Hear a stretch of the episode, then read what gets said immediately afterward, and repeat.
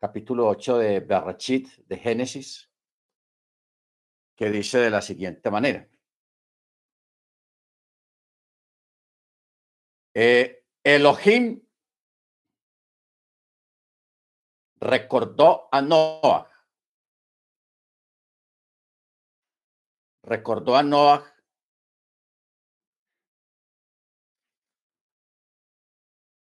y a todas las fieras y a todas las bestias que estaban con él en el arca. Entonces Elohim hizo pasar un viento sobre la tierra y las aguas se calmaron. Bueno, y aquí viene una pregunta.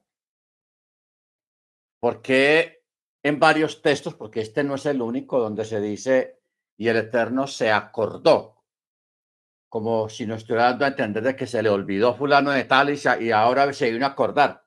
No, eso es una forma eh, lingüística que existía en la antigüedad, eh, porque cuando dice y Elohim recordó a Noah, representa el atributo de justicia y de misericordia gracias a la, a la, a la plegaria de los justos. O sea, no es que al Eterno se le olvide a alguien, de ninguna manera, porque a él no se le olvida nada y él está 24 horas pendiente de todo lo que ocurre en el mundo, en la naturaleza, en los planetas, en el fondo del mar, en la superficie, en la selva, en cualquier parte. Eh, el Eterno está pendiente de todo. Pero otra cosa es, aparte de estar pendiente, otra cosa es el mostrar su atributo de misericordia. Por eso cuando usted lea la escritura y se acordó el eterno de fulano de tal, o se acordó el eterno de Israel allá en Egipto, no quiere decir que los haya olvidado en ningún momento, de ninguna manera, sino que él está expresando a través de esa mención su atributo de rajem, de misericordia. ¿Ok? Bendito sea el nombre del Eterno. Entonces, por eso es que aquí está escrito. Y recordó Elohim a Noah. Entonces, eh, aquí vamos a mirar algo, un detalle también muy importante.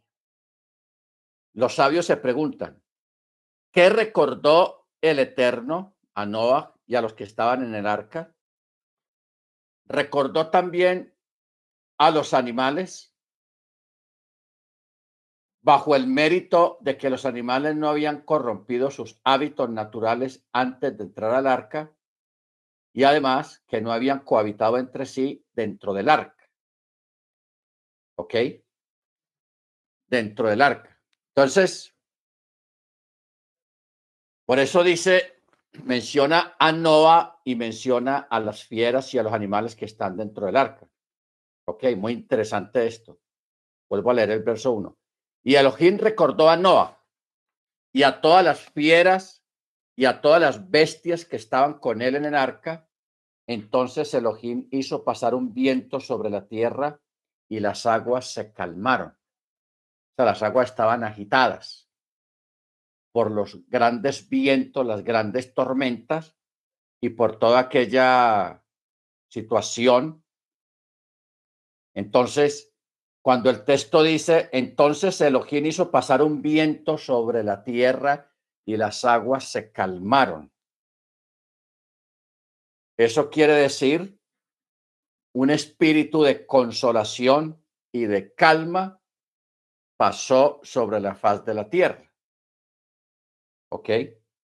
Baruch Entonces, cuando dice que las aguas se calmaron, implica una un sosiego total. La segunda vez que se menciona esta expresión fue cuando Yeshua reprendió los vientos. ¿Se acuerda? Cuando él estaba en la barca, que los vientos el mar estaba agitado, o sea, había una ira inusitada. cuando el mar o las aguas estaban subiendo durante todos esos tantos tiempos, tantos días, el agua y la ira del Eterno se estaba manifestando sobre los habitantes de la tierra y toda la creación. Y esa ira del Eterno se estaba manifestando en forma de un mar agitado, un mar embaravecido, unas olas gigantescas, unas tormentas tenebrosas. ¿Ok? Pero cuando el Eterno manda un viento suave sobre la tierra, entonces las aguas inmediatamente obedecieron y se calmaron. Igualmente cuando Yeshua reprende los vientos y el mar. Él reprende los vientos y el mar porque eh, había en aquel momento había una manifestación de ira de parte del Eterno. ¿Ok? Entonces Yeshua, él calma y reprende los vientos y todo se pone en calma. ¿Ok? O sea, es la misma expresión que se usa aquí, es la misma que se usa en, en este relato de Yeshua cuando iba en la barca y había un viento y un oleaje que amenazaba con, hundir el barco. Bendito el Eterno. Verso 2, usted dice, fueron cerradas las fuentes del abismo y las ventanas de los cielos y fue detenida la lluvia de los cielos. Entonces las aguas se fueron retirando paulatinamente de sobre la tierra y las aguas decrecieron al término de 150 días. Y el arca se posó en el séptimo mes, a los 17 días del mes, sobre las montañas de Ararat. Ojo, sobre las montañas del Ararat. Ahora, en el séptimo mes viene a ser el mes de Chiván a partir de Kislev, en el cual concluyeron las lluvias. O sea, cuando dice que a los 17 días, verso 4, y el arca se posó en el séptimo mes a los 17 días sobre las montañas del Ararat. De aquí aprendes que el arca estaba hundida once codos en el agua, pues está escrito que en el décimo mes, en el primero del mes, aparecieron las cimas de las montañas, frase que se refiere al mes de Ab, que es el décimo mes a partir del, a partir del Majesban, ¿ok? Con el cual comenzaron las lluvias. Recordemos que las aguas tenían una altura de 15 codos por encima de las montañas cuando concluyó el periodo de turbulencia de las aguas.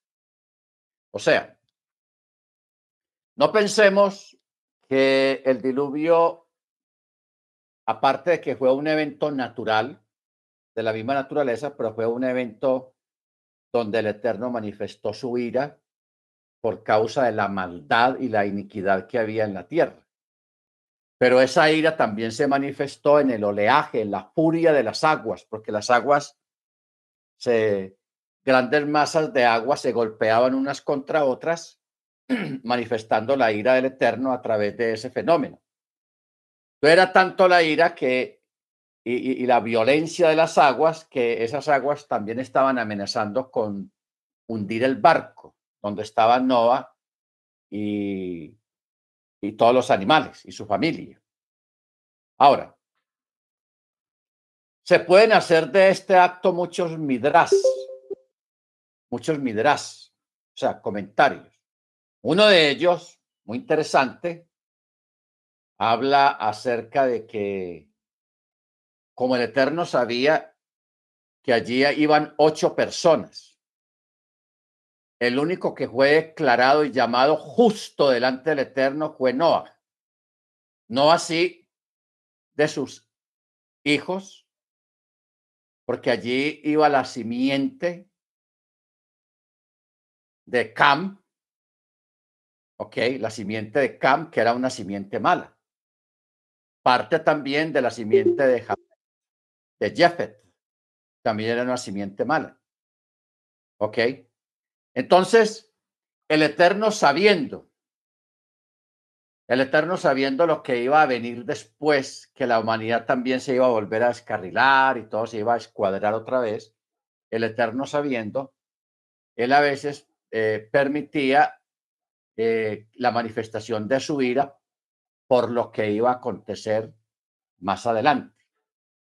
¿Qué nos recuerda eso, hermano? Nos recuerda cuando el texto que en otra paracha llegaremos a esa parte, cuando habla de que un ángel trataba de matar a Abraham, Abraham. Lo trataba de matar porque el Eterno le había dicho que circuncidara a, a, a Isaac y él no quería. Él no quería. O sea, estaba como dándole largas al asunto. Les dice que el texto que un ángel trató de, de matarlo. ¿Ok? Entonces uno, dice, pero yo no entiendo si él es un varón de Dios y etcétera, etcétera, ¿por qué pasa eso de que intenta matarlo? También nos preguntamos, ¿por qué si, si el Eterno mostró su misericordia con Noah y su familia, los animales que están ahí, ¿por qué trata al mismo tiempo de destruirlos? A través de, de, de esa furia del mar. ¿Ok? ¿Por qué cuando Jesús iba en el barco, que se, se levantó aquel oleaje y aquella tormenta en la noche que trataba de hundir el barco, ¿por qué está tratando de hundir el barco si Jesús está ahí? ¿Ok? Entonces, estas son cosas, hermanos, o eventos que uno tiene que asimilar y pensar bien acerca de ellos en el sentido de que, de que son eventos, son cosas donde declaran y muestran lo que es la misericordia del Eterno, pero también la ira del Eterno. La ira del Eterno. Porque existe una, una historia de una de un mateculim, o sea, un, un, brujo o una especie de sabio, pero no israelita, no hebreo, que le hizo una pregunta a un sabio judío y le preguntó, bueno, si tu Dios sabe todo lo que va a pasar en el futuro con una persona, ¿por qué antes de que esas cosas pasen, por qué tu Dios bendice a esa persona de todas maneras? Sabiendo que lo, lo que va a ser más adelante, que va a ser cosas malas, que va, en fin. Y buena pregunta. ¿Ok? Entonces el sabio le dijo, lo que ocurre es que el Eterno, cuando una persona está bien y lo honra y lo adora, Él se complace de la reverencia y la adoración de esa persona. Cuando esa persona se descarrila y hace cosas malas, también el Eterno manifiesta su, su ira y su, su juicio y su castigo sobre esa persona normal. Entonces, eso es como una como un contraste a las palabras de Job. Job fue un hombre muy bendecido por su fidelidad y su consagración al Eterno, y el Eterno lo bendijo con muchas cosas buenas a nivel material. Pero llegó un momento en que el Eterno lo soltó y vino las tragedias. Job perdió todo lo que tenía y aparte de eso perdió sus hijos y aparte de eso perdió su salud. De un momento a otro se vio solo, sentado en ceniza, pobre, solo y enfermo. Ojo, pobre, solo y enfermo. Eso parece a, la canción de Shakira. Ciega, sorda y muda. Bueno, pobre, solo y enfermo. Viene la mujer de Job y le dice, mira cómo acabamos, tal, y usted sabe. Entonces ella le dice, maldice a Dios y muérete, que eso es lo mejor que puedes hacer. Entonces mire la respuesta de Job, mujer, como mujer fatua has hablado, o sea, como mujer necia has hablado. ¿Acaso he de recibir el bien del Eterno y el mal no lo recibiré? Sea el nombre de, Jehová o de Yahweh bendito, sea el nombre del Eterno bendito. O sea, él siguió siendo fiel al Eterno. Él no pecó ni maldijo, sino que él dijo, así como recibo el bien, también va a recibir el mal y la represión del Eterno. Bendito sea su nombre de todas maneras. ¿Ve? Entonces, las dos cosas, hermanos, el bien y el mal, la bendición y el juicio, pues hay que aprender a asimilarlos y a recibirlos y a convivir con ellos cuando toque lo que toque. Amén. Varios Hachén. Muy bien. Verso 6. Y sucedió que al término de 40 días, Noah abrió la ventana del arca que había hecho y envió al cuervo que fue yendo y retornando hasta que se secaron las aguas de la tierra. Luego envió de sí al palomo para ver si se habían retirado las aguas de la superficie de la tierra. Pero el palomo no encontró reposo para la planta de su pata, por lo que regresó a él al arca, pues había agua sobre toda la superficie de la tierra. Y él extendió su mano y la tomó y, la, y, lo trajo hacia el arca. Esperó otros siete días. Otros siete días. Y volvió a enviar al palomo del arca y el palomo vino a él al anochecer y aquí que había arrancado una hoja de olivo con su pico. Entonces Noah supo que, supo que las aguas habían decrecido de sobre la tierra. Bueno, aquí tenemos una pregunta, porque hay que ir a los detalles y a los causales. En el verso 7 dice que el primero envió un cuervo. Ustedes saben que el cuervo es un animal que no es coche, no es para el consumo humano, sino que es un animal carroñero. Entonces Noah dijo, bueno, si yo mando al cuerpo y todavía hay cuerpos o restos de cuerpos humanos de los ahogados o de cualquier cosa que se haya ahogado, el cuervo no va a venir, sino que se va a quedar por allá devorando carne. ¿Ok? Pero el cuervo volvió. No encontró dónde posarse. Luego Noah envía un palomo. Envía un palomo y el palomo tampoco encontró dónde posarse y regresó. ¿Ok? Esperó siete días, tal cual como él esperó al principio cuando el arca, la puerta del arca se cerró. Otros siete días. Entonces, a los siete días volvió y envió al palomo en la mañana y el palomo regresó al atardecer y había traía en el pico una hoja de olivo, una hoja de olivo con su pico. ¿Ok? Ahora, ¿qué quiere decir había arrancado? Esta palabra significa que la arrancó, pero según un midras agádico, esta palabra significa alimento. Entonces los sabios interpretaron la palabra eh, befija en el sentido de que el palomo a través de este acto hizo una declaración, como quien dice, que mi alimento sea amargo como el olivo, pero dado por el santo bendito sea, y no dulce como la miel, pero dado por el hombre. Entonces, acuerde que el olivo, ¿qué es lo que sale del olivo? el aceite.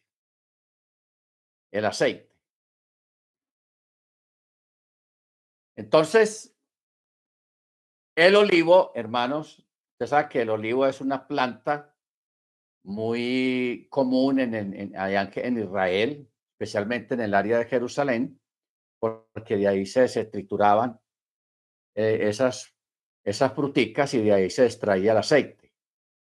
Recordemos que Jesús antes de ser entregado, él, cuando lo arrestaron, él fue arrestado en el olivar, en el monte de los olivos. ¿Ok? En el monte de los olivos. O sea, todos estos detalles del por qué la paloma vino con, con, con una hoja de olivo, eso es muy diciente y de ahí se pueden sacar muchas conclusiones y muchos midrases respecto a ese acto del olivo. Bendito el Eterno. ¿Ok? Muy bien. Luego, en el verso 12 dice, se esperó de nuevo otros siete días y volvió a enviar al, palomo. Mire que él no volvió a enviar al cuervo, sino al palomo. Y este ya no volvió a regresar. Aquí tenemos el primer abandono de una pareja. Porque el palomo dejó la, la paloma. Fue solo. Se quedó por allá solo. Verso 13. Y fue en el año 601. Ojo. En el primer mes, en el primero del mes que se secaron las aguas de sobre la tierra. Entonces Noah quitó la cubierta del arca y miró, y aquí que se había secado la superficie de la tierra, y en el segundo mes, a los 27 días del mes, la tierra se secó completamente. Amén. Ahora, yo creo que veríamos algo acá, hermanos, detalle, que es cuando dice, y fue en el año 601. Acuérdese que la data de, del diluvio acá está comenzando con la edad de Noah. Ya no es con la edad de, de Adán. Antes del diluvio se comenzó con la edad de Adán. Y aquí, después del diluvio, se comienza con la edad de Noah. Mire que ahí no dice en el año 1 después del diluvio, a los 601 años de Moche, de, de Noah, eh, Noah salió del arca, no, sino que dice, y fue en el año 601, en el primer mes, en el primero del mes, que se secaron todas las aguas. O sea, que las aguas se secaron oficialmente en un Rosh cabeza de mes, porque eso es lo que dice ahí. En el primer mes, y en el primer día del mes, o sea, en Rosh Jodés. ¿Ok? en esos días fue que Noah quitó la cubierta del arca y vio que se había secado la superficie de la tierra, pero ya en el segundo mes, a los 27 días del mes, la tierra ya se secó completamente. Entonces Elohim habló a Noah diciendo, sal del arca, tú y tu mujer y tus hijos y las mujeres de tus hijos contigo, y todo ser viviente que está contigo, de todo ser de carne, tanto de ave como de bestia y toda la criatura rastrera que se mueve sobre la tierra, sacarás contigo para que se multipliquen y pululen la tierra y se multipliquen sobre la faz de la tierra. Así pues salió Noah y sus hijos y su mujer y las mujeres de sus hijos con él, todo ser viviente, toda criatura rastrera y toda ave y todo lo que se mueve sobre la tierra, según su género, salieron del arca. Entonces Noah erigió un altar al Eterno y tomó de todo animal puro y de toda ave pura y ofreció ofrendas de ascensión en el altar. Ustedes se acuerdan anoche estuvimos mirando eso de que eh, escogió, el Eterno también llevó siete pares de animales puros. Esos son los que fueron sacrificados acá. Y con ese propósito fue que fueron siete pares. ¿Ok? Por eso dice, y erigió un altar al Eterno y tomó todo animal puro y de toda ave pura y ofreció ofrendas de ascensión en el altar. Y el Eterno olió la fragancia placentera. Y el Eterno dijo en su corazón, no le dijo a, a, a Noah no, sino que lo dijo para sí mismo, no volveré a maldecir la tierra a causa del hombre, pues todo designio del corazón del hombre es malo desde su juventud, y ya no volveré a batir a todos los seres vivos como lo he hecho. Entonces, siempre todos los días de la tierra, todos los días de la, de la tierra, la siembra y la siega, la helada, el calor, el estío y el invierno, el día y la noche, no cesarán. No cesarán. Entonces, Eh, aquí tenemos, hermanos, un nuevo comienzo de la humanidad con promesas. Por eso en el capítulo 9, verso 1, mire lo que dice. Y Elohim bendijo a Noah y a sus hijos y les dijo, fructifiquen, multiplíquense, llenen la tierra. El temor y el miedo a ustedes estará sobre todo animal de la tierra y sobre toda ave de los cielos y sobre todo los que se mueve sobre la tierra y sobre todos los peces del mar. En las manos de ustedes han sido entregados todo lo que se mueve y vive será alimento para ustedes. Al igual que la hierba vegetal, yo los he entregado todo. Aquí, hermanos, tenemos ya el cambio de la dieta. Porque antes del diluvio, eh, la mayoría de la gente no comían carne de los animales pues aprobados para comer. No, no los comían, eran vegetarianos.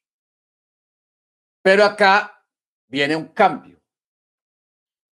Ya les permite, los autoriza legalmente.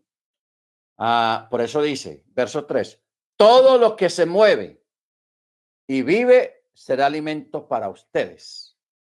Al igual que la hierba vegetal, o sea, todo lo que sea vegetal, las verduras, todo eso.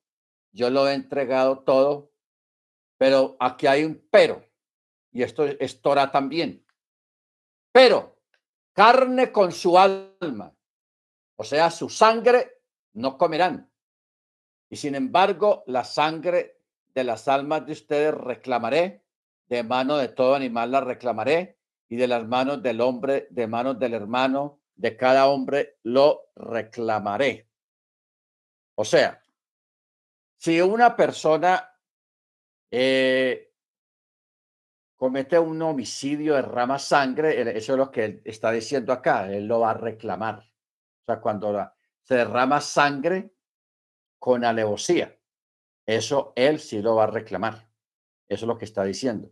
Las almas de ustedes las reclamaré, de manos de todo animal las reclamaré, y de manos del hombre, de manos del hermano, de cada hombre reclamaré. Aquí cuando dice de manos de todo animal la reclamaré, aquí está hablando si un animal mata a un ser humano. Por eso en las leyes de varios países, no en todos, si un toro acornea a una persona y lo mata, ese toro tiene que ser sacrificado. ¿Ok? El animal tiene que ser sacrificado. ¿Por qué? Porque mató a un ser humano. Y el ser humano está por sobre los los animales. ¿Ok? Bendito el Eterno. O sea, cuando una persona tiene, por ejemplo, un toro o un perro malo en su casa y que ese perro haya matado eh, personas, seres humanos, y hay gente que no los, guarda. O sea, no, no, mata al animal homicida, sino que lo tiene ahí y hasta dice, eh, este toro, usted ha matado a cuántos, este ha matado a dos o a tres o a cuatro y se enorgullecen hasta de eso. La, aquí estamos leyendo muy claramente de que ese animal tiene que ser sacrificado porque mató a un ser humano. ¿Ok? Por eso dice, de todo animal la reclamaré. Y de manos del hombre también lo reclamaré. Y de, y de manos del hermano de cada hombre lo reclamaré.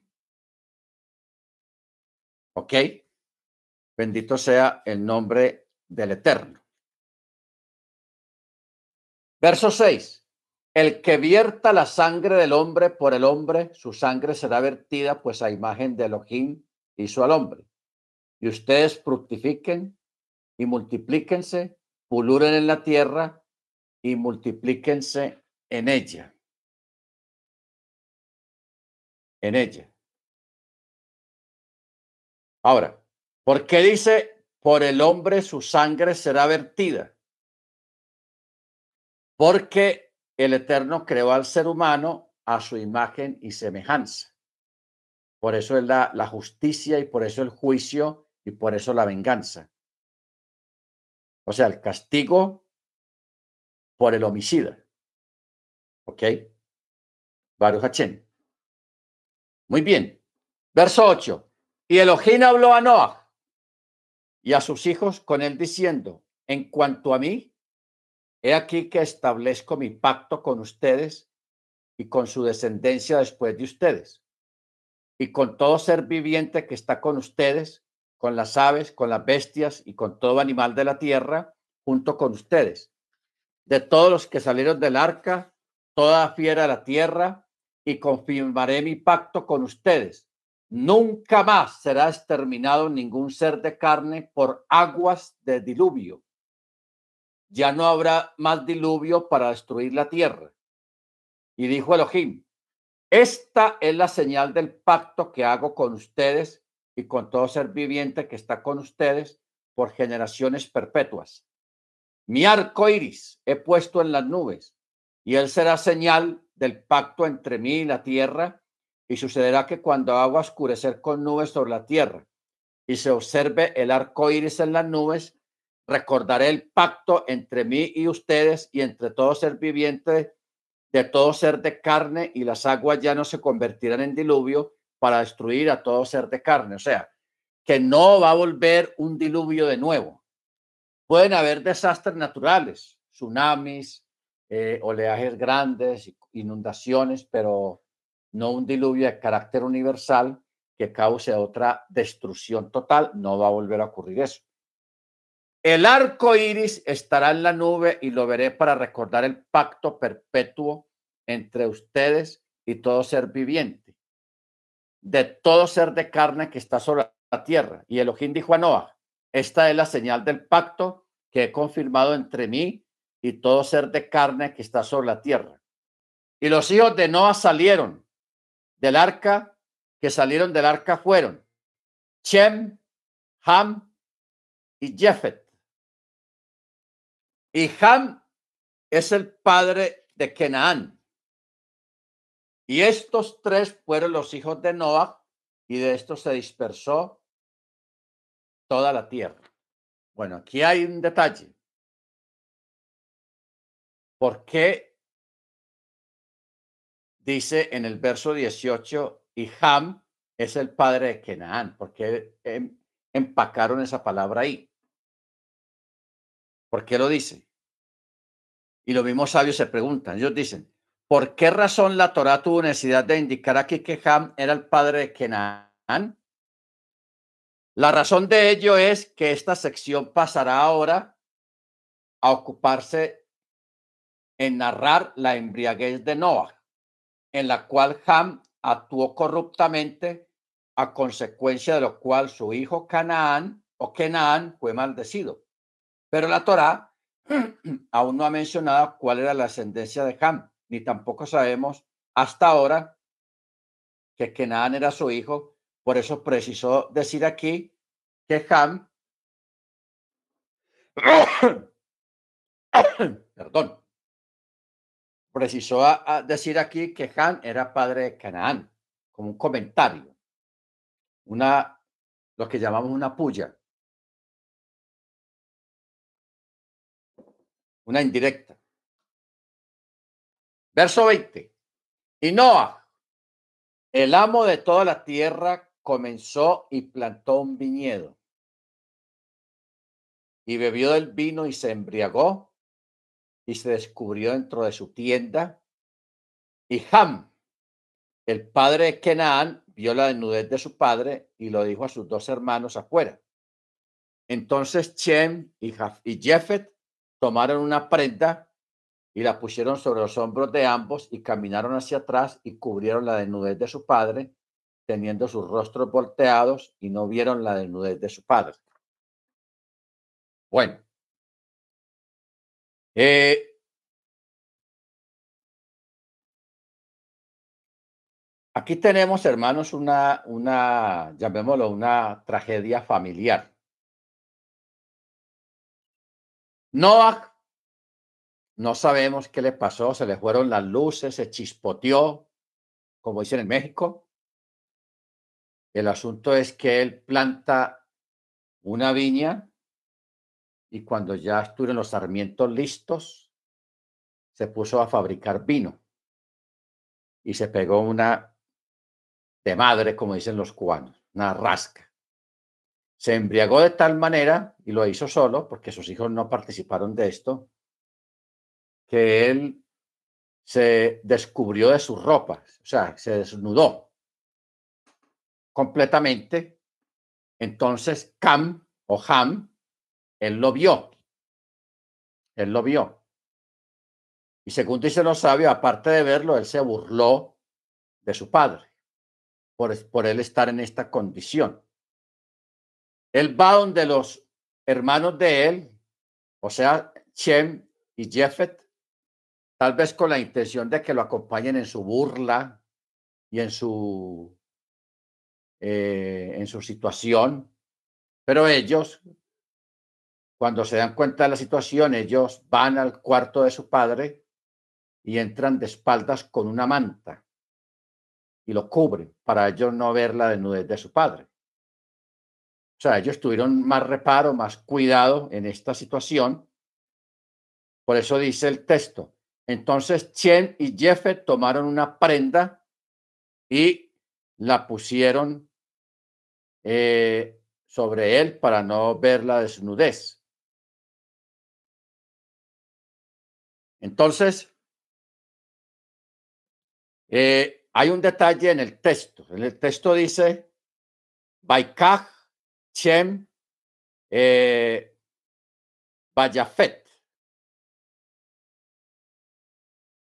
Aparentemente parece como si dijeran entonces Chem y Jefet tomaron. Pero el texto no dice tomaron en plural, sino que dice tomó, Baikaf. Baikaj. ¿Qué quiere decir eso? Que Chem se esforzó más que Jeffet en cumplir el precepto de honrar a su padre y cubrir su desnudez. Es por eso, mire usted que toda esta cuestión, es por esta razón por la que sus descendientes, o sea, el pueblo hebreo, todas las doce tribus de Israel, se hicieron dignos de portar el talit junto con los. ¿Ok? Ojo con esto. El talit junto con los tzitzit. Porque este mandamiento de colocar los flequillos, o sea, los tzitzit, en el manto fue dado a Israel en el libro de Bemidbar, de Números 1537. O sea, el texto hebreo, aunque aparentemente, incluso en las traducciones dice que los dos tomaron una, una prenda grande se fueron de espaldas y cubrieron a su padre, pero el texto hebreo no dice tomaron, sino que tomó, haciendo alusión a, a Chem, de que él se esforzó más en, cubrir a su padre. O sea, tuvo más cuidado y más empeño en hacerlo que Jefet. Que Jefet. Porque ya cuando uno estudia más adelante las descendencias de estos tres muchachos, nos damos cuenta que de Chem salió el pueblo hebreo. De Cam salieron los, la gente africana, los de África. Y de Jefet salieron los europeos y otras razas. Salieron de Jefet. Pero de Chem salió el pueblo hebreo israelita. ¿Ok? Baruch Hachem. Ojo con estos detalles porque el texto hebreo lo da a entender de esa manera. ¿Ves? Ya luego, si dice que ambos, dice, ambos caminaron hacia atrás y cubrieron la desnudez de su padre, teniendo sus rostros volteados y no vieron la desnudez de su padre. O sea, todos sabemos, hermanos, que todos los hijos no son iguales. No son iguales. Entonces, eh, pero sí muchas veces entre los hijos hay uno o hay dos que son los que más ponen empeño en cuidar de sus padres. O sea, están como más cercanos y, están más pendientes de los padres. Los otros también, pero no tanto. Y de pronto haya uno que ese sí queda desatendido, desentendido de los papás. Ese no le importa nada si están bien o están mal, lo que sea. Pero siempre hay uno o hay dos que son los que más se preocupan, los que más están pendientes de, los padres, y esto es normal en la familia, en este caso, el, que más estaba pendiente en este asunto, en este evento, fue Chem, porque tuvo más empeño, más cuidado, más esfuerzo, incluso que Jeffet. De Cam, ni, ni, ni decir nada, porque ese sí fue por la, por la tangente, ese sí fue por otro lado, en, en el aspecto malo que tenía en su corazón. ¿Ok? Baruch Verso 24. Noah despierta de su borrachera, de su embriaguez, y supo lo que le había hecho su hijo menor, o y dijo, maldito es Kenaán, siervo de siervo será para sus hermanos. Y dijo, bendito es el eterno Elohim de Chem, y sea Kenaán siervo de ellos. Que Elohim ensanche a Jefet y resida en las tiendas de Chem. Cuando miramos estas, estas dos bendiciones y la maldición, vemos que él puso por encima de todos a Chem y lo, lo hizo mencionando el nombre del Eterno. Por eso dice, bendito el Eterno, Elohim de Chem. Y luego dice, y sea Kenaán su siervo. Y luego Jefet dice, que Elohim ensanche a Jefet, pero no le dice bendito. Ojo con esto, no le dice bendito sea Jefet, no. Que Elohim ensanche a Jefet y resida en las tiendas de Chem. O sea, esté bajo el triunvirato, de Chem. ¿Ok? Y que sea Kenan siervo de ellos dos, de todas maneras. Y Noah vivió después del diluvio 350 años y todos los días de Noah fueron 950 años y murió. Eso es mucho tiempo. Tenaz. Bueno,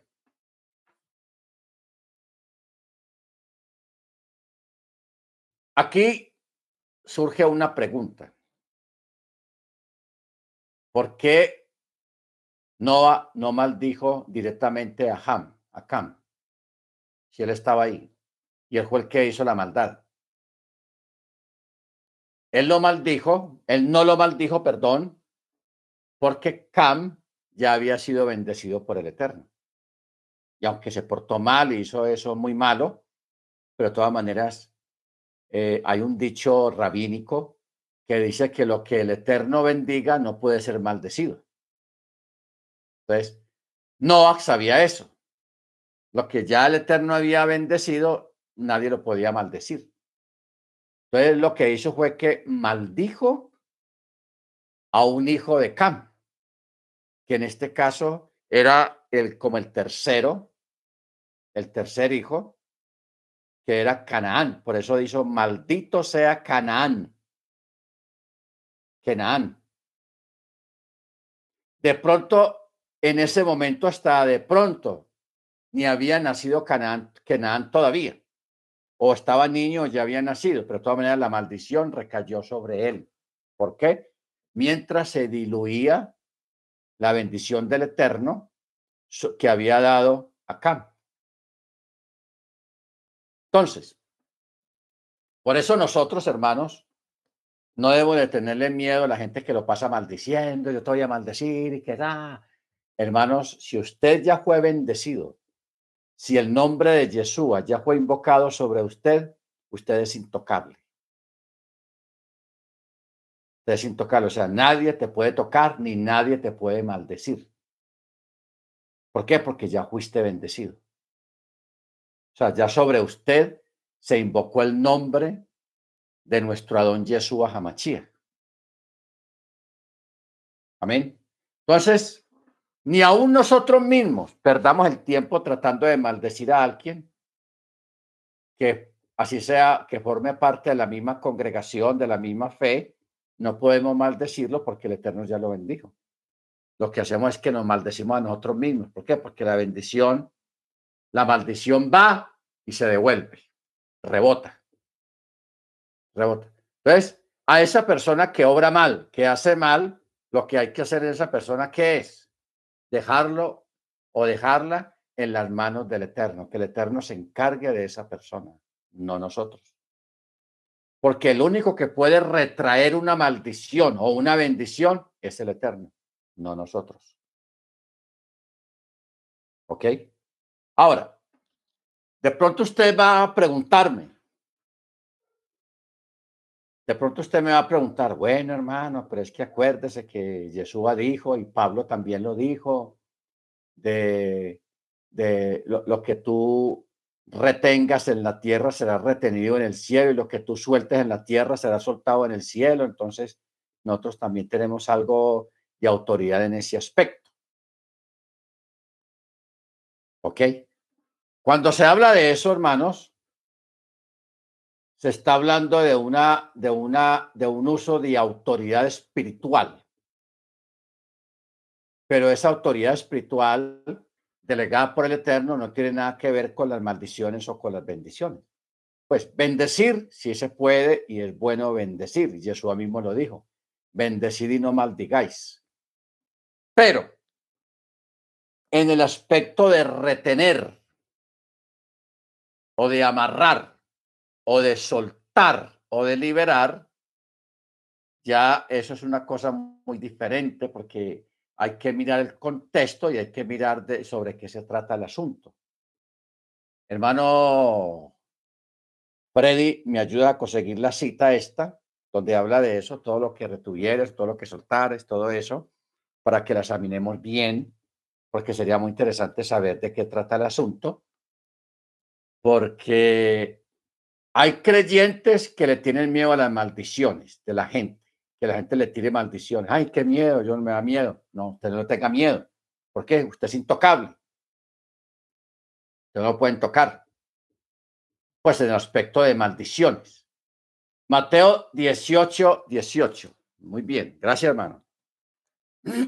Matillajo 18, 18. Dice, De cierto os digo que todo cuanto prohibáis en la tierra habrá sido prohibido en el cielo, y todo cuanto permitáis en la tierra será habrá sido permitido en el cielo. Y otra vez os digo que si dos de vosotros se ponen de acuerdo en la tierra acerca de cualquier cosa que pidan, les será hecha por mi Padre que está en los cielos porque donde están dos o tres congregados en mi nombre, allí estoy yo en medio de hechos. O sea, aquí está hablando de los testigos. Ah, bien pueda, hermana Senia. Está bien. Después acaba de ver la clase. Bueno.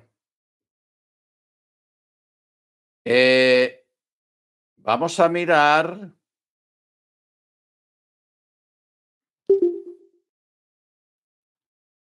Eh, Mateo 16, 19.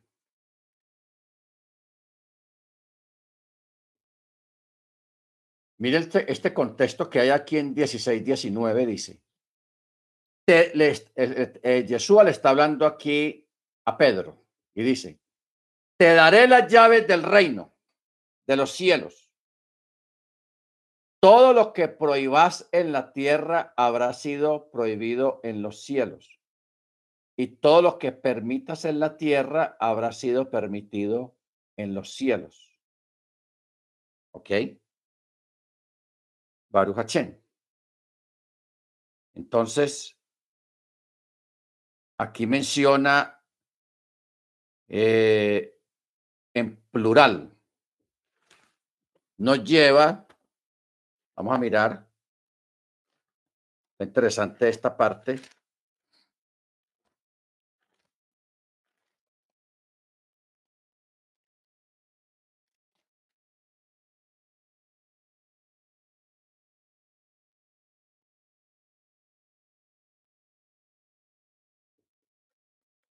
Dice,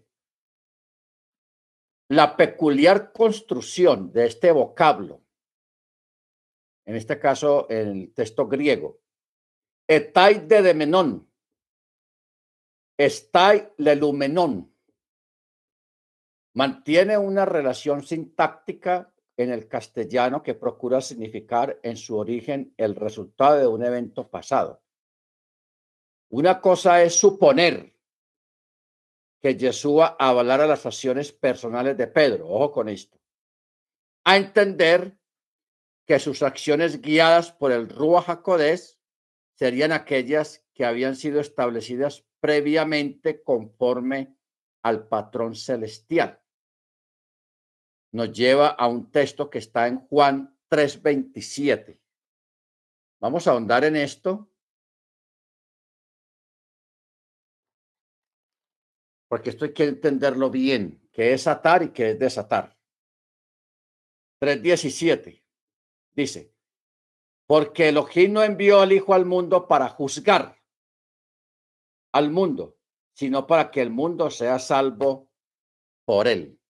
Y 19.11, y ahí mismo de Juan, 19.11, Dice, Yeshua le respondió, ninguna autoridad tendrá sobre mí si no te hubiera sido dada desde arriba. Por esto, el que me entregó a ti tiene mayor pecado. Bueno, entonces vamos a desglosar esto un poquito. ¿Qué significa estas palabras de Yeshua cuando dice acerca de lo que tú prohíbas o tú ates. Eso también se llama atar o desatar. En otras versiones dice, lo que tú ates en la tierra será atado en los cielos y lo que tú desates en la tierra será desatado en el cielo. Por eso es que aquí los teólogos hacen una aclaración. Porque Yeshua le está hablando a Pedro entonces, cuando Yeshua le, está dando esa autoridad a los discípulos, él está dando una autoridad en términos espirituales y bajo la Torah, no cosas personales. No, es que el hermanito aquel le presté un vaso muy fino y lo quebró y dijo que no me lo iba a pagar, entonces yo lo voy a atar y que le voy a cortar la bendición. No, ese tipo de cosas no son cosas domésticas. Estamos hablando de, asuntos espirituales. Entonces, ¿de qué está hablando la, la, la, escritura de, de, de atar o de amarrar o de prohibir? Está hablando de asuntos relacionados con la Torá, pero también, al mismo tiempo, está hablando de, de lo que es la alajá. Eso es la alajá. Baruch Entonces vamos a, poner un ejemplo, porque todo tiene que ir con ejemplos. Eh, un ejemplo. Usted es el único creyente en su casa y en su casa son nueve hermanos, su papá y su mamá. Y usted es el único creyente. ¿Ok? El resto de la familia no son creyentes, ni su papá, ni su mamá, ni sus otros hermanos. Bueno, sucede que entonces se muere el papá. Se murió el papá. Y la economía en la familia no está muy buena. Entonces ellos dicen, no, pues para ahorrar plata es que vea, un entierro vale, un ejemplo, 15 millones de pesos y en cambio si lo cremamos vale apenas un, millón y medio, la diferencia es mucha y, y, no tenemos plata, entonces vamos a cremarlo. Vamos a cremarlo. Entonces todos están de acuerdo y de pronto el que es creyente dice, no, no, no, no, eso no es bíblico, eso no se puede, qué tal cosa. No, pero mira que usted empieza una discusión hasta que a lo último el creyente pues no tiene nada que hacer sino aceptar. Entonces el creyente va donde el rabino, donde el pastor y le dice, pastor, rabino, mire, los hermanos míos quieren crevar a mi papá y usted sabe que eso no es bíblico, eso no está en la escritura, el Eterno no está de acuerdo con eso.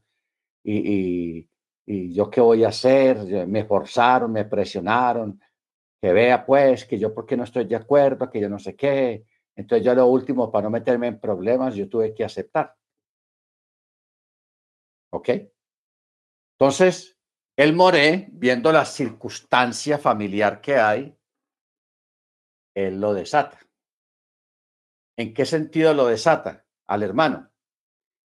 En su responsabilidad como creyente, porque las circunstancias él no es el papá, él no es la mamá, él solamente es uno de los hermanos más de la familia y los otros eran mayoría, él no podía hacer nada contra la mayoría.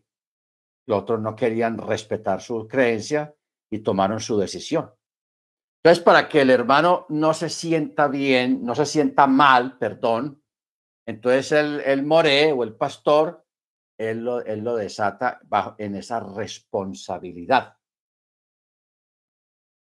Y esa desatada o ese quite de responsabilidad al hermano a nivel de conciencia, porque la persona se siente mal, eso también repercute allá en los chamaín, en los cielos. ¿Ok? Entonces, más o menos en ese sentido es que funciona el atar y desatar.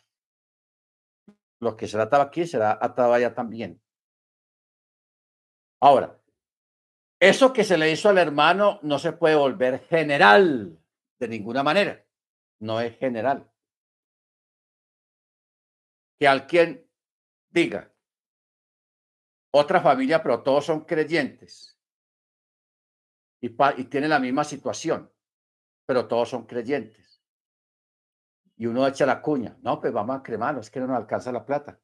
Entonces, todos saben que no se puede hacer, no se puede cremar porque todos son responsables y todos son miembros de la familia. Entonces, ahí no se puede hacer nada de que lo van a cremar por, por asuntos de economía, ya no se puede, porque todos son creyentes. Entonces, no se puede generalizar. Ni uno de esos creyentes puede ir donde el rabino y decirle, rabino, pero vea, usted sí le permitió a fulano de tal, que yo no sé qué, y cómo él sí puede y nosotros no. ¿Se da cuenta? Entonces, ahí hay que sentar cátedra en ese aspecto acerca del por qué por allá sí y por aquí no. ¿Estamos de acuerdo? Más o menos. Así funciona esta parte de atar y desatar. Entonces, por eso es el caso de, de, de, de, Cam, de que Cam era intocable, aunque hizo muy mal, pero era intocable. Entonces, por eso Noah maldijo fue a un descendiente de Cam. ¿Ok? A un descendiente de Cam. Baruch More, ¿y cómo podemos atar a una persona que nos quiere dañar? ¿Cómo dice hermana? Perdón. ¿Cómo podemos atar a una persona que nos puede dañar, que nos está molestando, que nos hostiga? Si alguien trata de hacernos daño y nosotros sabemos que alguien está tratando de hacernos daño, lo, nosotros no, hacemos nada, simplemente refugiarnos en el eterno, siendo conscientes de que somos intocables. O sea, es que el, e, e, el, asunto es que nosotros sepamos y seamos conscientes de quiénes somos y qué somos. ¿Ok? Quiénes somos y qué somos. Entonces, si alguien quiere hacernos daño con brujería y con lo que, con lo que sea, si alguien quiere hacernos daño, nosotros estamos tranquilos, estamos bien, porque sabemos que somos intocables por parte del Eterno. Nosotros no podemos salir a, a tomar represalias, sino solamente decir lo que dijo alguien un día, lo que un ángel le dijo a Satán, que el Eterno lo reprenda. El Eterno te reprenda, no más. Y ahí no más. El Eterno te reprenda. Hermano George. Eh, pastor eh, Chalón, bendiciones.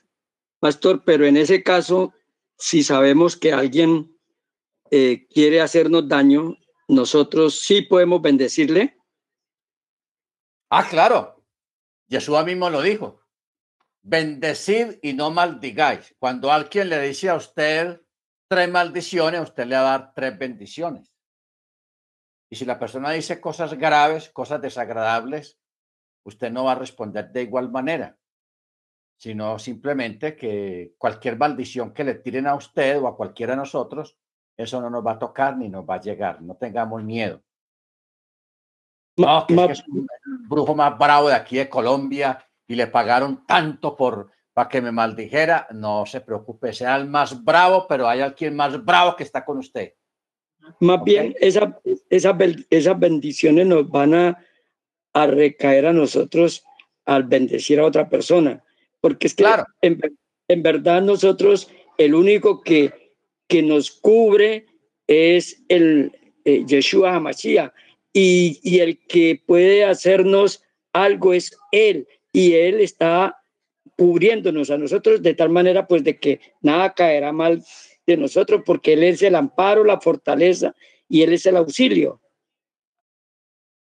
Correcto, porque es que si uno se pareja con la gente que nos quiere hacer daño, a contestarle y también a hacer lo mismo que la otra persona, ahí perdemos el año y ahí quedamos desprotegidos y a merced. Pero si nosotros quedamos quietos y solamente bendecimos, si el Eterno quiere que esa bendición que usted dé llegue sobre esa persona, Él lo permite. Si no, esa bendición se regresa hacia uno. ¿Ok? Esa bendición se regresa hacia uno. Por eso es que tenemos que recordar las palabras que le dijeron a los, eh, eh, hermanos y la familia a Rip cuando ella se fue para casarse con Isaac que esta, estas palabras las dicen en las bodas judías, que las palabras dicen, hermana nuestra, sé madre de millares de millares y tus descendientes posean las puertas de sus enemigos. Tremenda bendición. Sé madre de millares de millares y que tus descendientes posean las puertas de sus enemigos. ¿Qué quiere decir esa palabra puertas de sus enemigos? lo que estamos hablando acá. Que cuando alguien nos tira maldiciones, esas maldiciones se convierten en bendición. La bendición que haya para un impío va a pasar a los creyentes. Se viene para los creyentes. Ok, eso lo explicamos dos veces, lo hemos explicado en algunas clases, de que cuando una persona, un creyente vive donde esté viviendo y se muere un vecino malo, una persona mala, que nunca pudo recibir su bendición por su maldad, entonces la bendición que era para esa persona se viene para usted, porque cuando habla de la puerta de sus enemigos, está hablando de la bendición, de las bendiciones que están asignadas para todo ser humano. Por eso es que en Malaquías dice, yo os abriré las puertas y las ventanas de los cielos para que sobreabunde la bendición. O sea, esa palabra puertas o ventanas no está hablando de una puerta literal ni está hablando de una ventana literal, está hablando de bendiciones asignadas a toda persona en este planeta Tierra. Pero hay muchos que no la pueden recibir por cuanto no buscaron Torah ni obedecieron Torah. Pero esa bendición queda ahí. Esa bendición se la traspasa el Eterno a los creyentes que estén cerca de ahí. Bendito sea el nombre del Eterno. Amén. More Shalom. Hermana Amparo, bien pueda. Amén, More. More, eh, me surge una pequeña duda. Eh, bueno, nosotros en teoría no debemos maldecir a nadie, ¿no? Siempre al contrario, darle bendición, así sean nuestros enemigos. En este caso, Noah, siendo un hombre justo, eh, el por qué deciden, pues bueno, sé el contexto de lo que pasó en el momento, pero porque él decide maldecir, sabiendo que no, que no lo debemos hacer, bueno, que no se debe hacer. Esa pregunta está espectacular, hermana. ¿Mm? Eso está tenaz.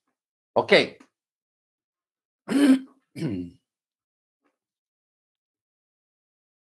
Lo que la hermana está afirmando es verdad. Y la pregunta es obvia. ¿Por qué, si él sabía que no lo podía hacer, por qué lo maldijo? De todas maneras, porque ahí está escrito. Maldito sea Kenaán. ¿Ok? Eso está muy claro en el verso 25. Maldito es Kenaán, siervo de siervo será para sus hermanos. Muy bien. Aquí, hermanos, estamos asistiendo dentro del relato a un evento profético, no causal, sino profético. Todo el Eterno, sabiendo lo que viene en el futuro, entonces él aprovecha esta coyuntura y permite proféticamente que Noah maldiga, que no lo debió de haber hecho, pero él lo maldijo. Pero eso era más bien una profecía que se cumplió y todavía se está cumpliendo, porque los descendientes de ese pueblo de Cam todavía es gente, hermanos, llevando una vida paupérrima, una vida de, de iniquidad, de, desorden, entonces, e, e, esas palabras proféticas que fueron dadas a partir de una maldición se están cumpliendo, pero eso era más bien un acto profético. ¿Ok? Porque, por ejemplo, yo me pongo a mirar hoy en día Haití. Haití es prácticamente uno de los países más pobres del mundo. Pero cuando uno mira dentro de Haití, uno se da cuenta que en Haití es donde practican la santería a gran escala y el vudú y todas esas prácticas ocultas y oscuras que provienen de África. Y África, en gran parte, está también sumido en la miseria, en la pobreza, en el atraso, en, la ignorancia, en, en prácticas paganas espeluznantes porque el vudú, ustedes saben que la, la idolatría es una cosa, la idolatría es lo que hacen los católicos y bueno, con los ídolos. La santería es algo más bravo todavía. La santería, que ya es una mezcla de hechicería con prácticas idolátricas desde el catolicismo. Pero el vudú, ya eso es peor, macabro, insulso, porque ahí mezclan de todo, pero con cosas más oscuras. ¿Ok? Entonces, por ejemplo, en México, no sé, no, no recuerdo cuándo es, estos días se celebra el Día de los Muertos. A ver, hermano, a ver el pibe, ¿eso cuándo va a ser? El Día de los Muertos, allá en México. Así es, Rap, es el primero de noviembre y el segundo, que las personas... O sea, que es el, el, lunes o el martes, este martes. Ajá, es el martes y el miércoles, Rap. Bueno, por ejemplo, este martes y el miércoles, allá en México, hermanos, se celebran los días más oscuros, más tenebrosos, las prácticas más bárbaras, que es el, el, la adoración a la muerte porque allá adoran la muerte. Yo no sé cómo la gente llegó allá a, esa, a ese punto desde la adoración a la muerte, pero eso es un culto allá en México que se hace más que todo dentro del mundo católico.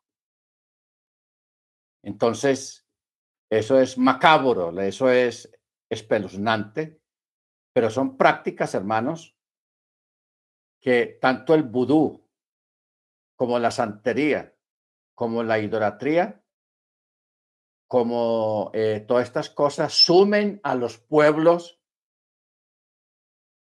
en la pobreza en la violencia, en la maldad a gran escala y la miseria que se desarrolla en esos países donde se practican esas cosas. ¿Ok? Porque son prácticas, hermanos, muy, muy alejadas de la, de la Tanakh, de la, de la escritura. Son prácticas espantosas y la gente se regodea en eso y viven dentro de esas cosas. Entonces,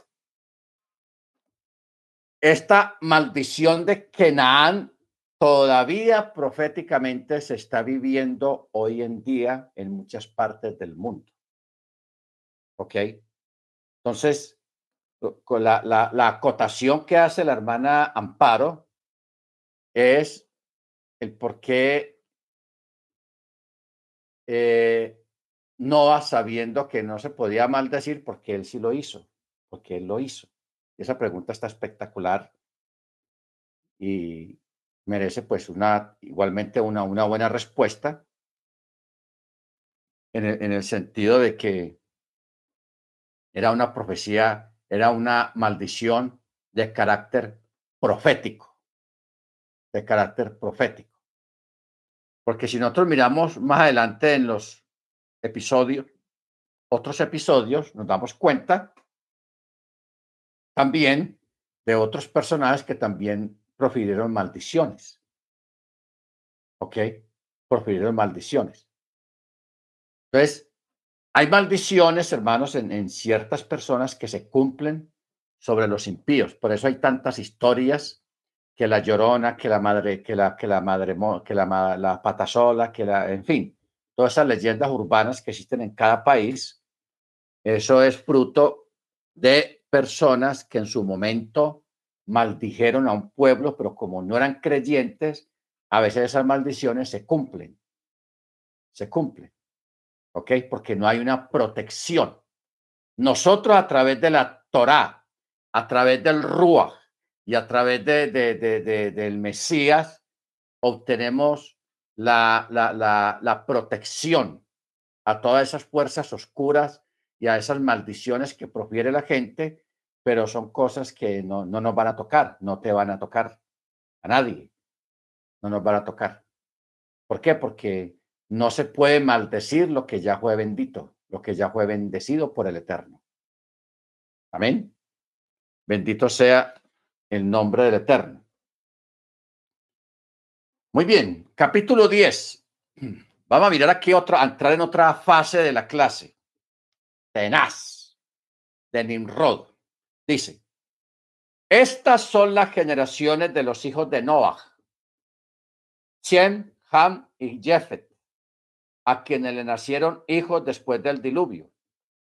Los hijos de Jefet, mire cómo comienza con Jefet o con Jafet. Fueron Gomer, Magog, Madai, Yaván, Tubal, Mechek, Tirás. Ojo con estos personajes. Tirás es el nombre que se refiere al fundador de Parás y Parás es Persia. ¿Da cuenta por dónde va, por dónde es que le entra el agua al coco? Por eso yo decía ahora al principio, de, de Jefet vino la ascendencia europea, parte de Europa, porque mire que aquí menciona a Gomer, a Magog, a Madai, a Yaván, a Tubal, a Mechech y Tirás. O sea, aquí estamos hablando de Europa y los Países Bajos y lo que es hoy en día Rusia y Persia. Ojo, Gomer, Magog, Madai, Yaván, Tubal, Mechek, o sea, ahí está hablando de Turquía, de Persia, de Rusia, parte de Europa, Países Bajos, toda esa gente son los descendientes de Jefet. Tengamos en cuenta esto, de Jefet. Bueno, verso 3. Los hijos de Gomer. o sea, el mayor de, de, de Jefet, Askenaz, Rifat, Togarma, los hijos de Yaván, Elichá, Tarchis, Kitim, Dodanim. De estos se dividieron las regiones de los pueblos en sus tierras, cada uno según su lenguaje, conforme a sus familias en sus pueblos. Amén. Los hijos de Cam,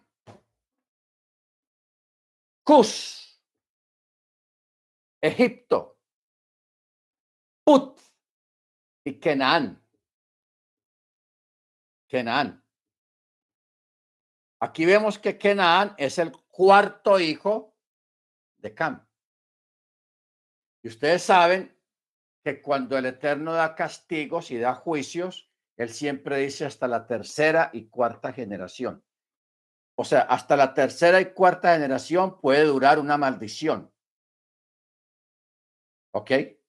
Tercera y cuarta generación. Por eso Kenan viene de la cuarta generación. Luego de los hijos de Cus, o sea, el mayor de, el, primogénito de, de Cam, se llaman Seba, Javilá, Sapta, Rama, Sapteja. Los hijos de, de, de Ramá, Sapteja, y los hijos de Ramá, Cheva y Dedan. Y Cus engendró semejante joyita. A Nimrod, que comenzó a ser poderoso en la tierra y él fue poderoso para la casa frente al Eterno. Por eso se dice como Nimrod, poderoso para la casa frente al Eterno. Por eso se dice, ¿qué quiere decir? Por eso se dice, ¿qué, qué es lo que se dice? sobre todo hombre que haga el mal con soberbia insolente, que reconoce a su amo, pero que aún así deliberadamente se revela contra él, y él, por eso se dirá, este es como Nimrod, hombre poderoso para la casa. Ahora, cuando dice de esa tierra, verso 10 dice, el principio del reinado de Nimrod fue Babel, Erech, Akkad y Jalné en tierra de Chinar. De esa tierra salió Achur y edificó a Nínive, a, no, a Nimbe, a Rohobot Ir y a Calach.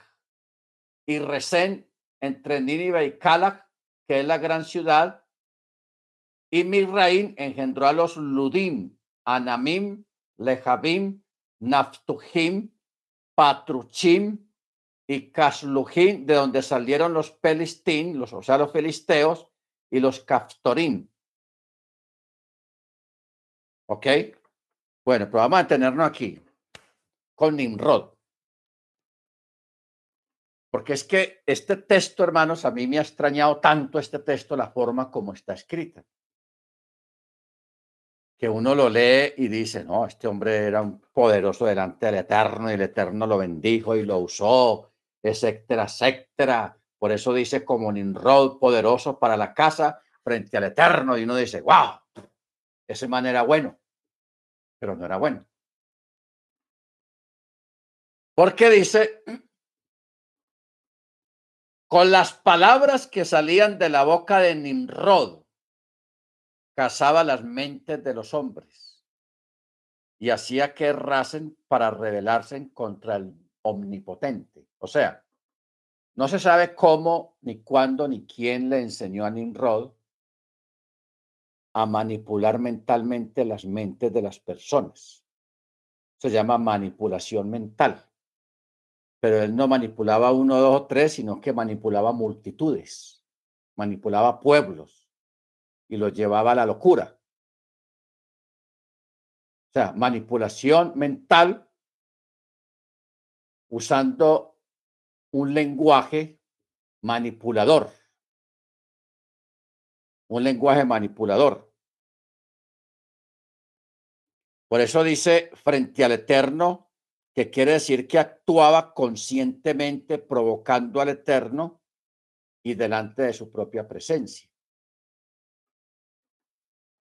Cuando uno mira la historia de la humanidad, uno se encuentra con personajes que usaron y manipularon las masas, o sea, la, los gente, los grupos grandes de gentes. Los manipulaban mentalmente. Por ejemplo, vamos a mirar en la época más reciente. Napoleón, Juana del Arco, Hitler, incluyamos a Fidel Castro ahí, incluyamos a Mussolini en Italia, incluyamos a Jung King Kong, Corea del Norte. O sea, estamos hablando de personajes hermanos que usando la labia y usando la manipulación mental llegaron a controlar los pueblos, porque si usted, si usted lee o estudia la historia de Juana del Arco, una muchacha, ella manipuló ejércitos, generales, comandantes de ejércitos, para llevarlos a una locura, a una guerra de locura que la perdieron. Igualmente Napoleón. Napoleón tenía una, una idea loca de gobernar el mundo y él llevó a sus ejércitos a la locura más grande y perdieron también. Hitler también tenía la locura de gobernar el mundo, usando a los teutones, a los, al Tercer Reich, a la SS y todos esos, eh, todos esos grupos. Pero eso llevó a la locura a Europa y también perdió. ¿Ok? Entonces, hermanos, eh, hoy en día, todavía es, eso, es, eso antes existía a nivel político en las naciones, donde un líder, un caudillo llevaba la locura a, los pueblos. Pero hoy en día, a Satán, que el Eterno lo reprenda, se, se, se modernizó también y ya llevó esa locura de la manipulación mental a los púlpitos de las iglesias, a los púlpitos de las iglesias.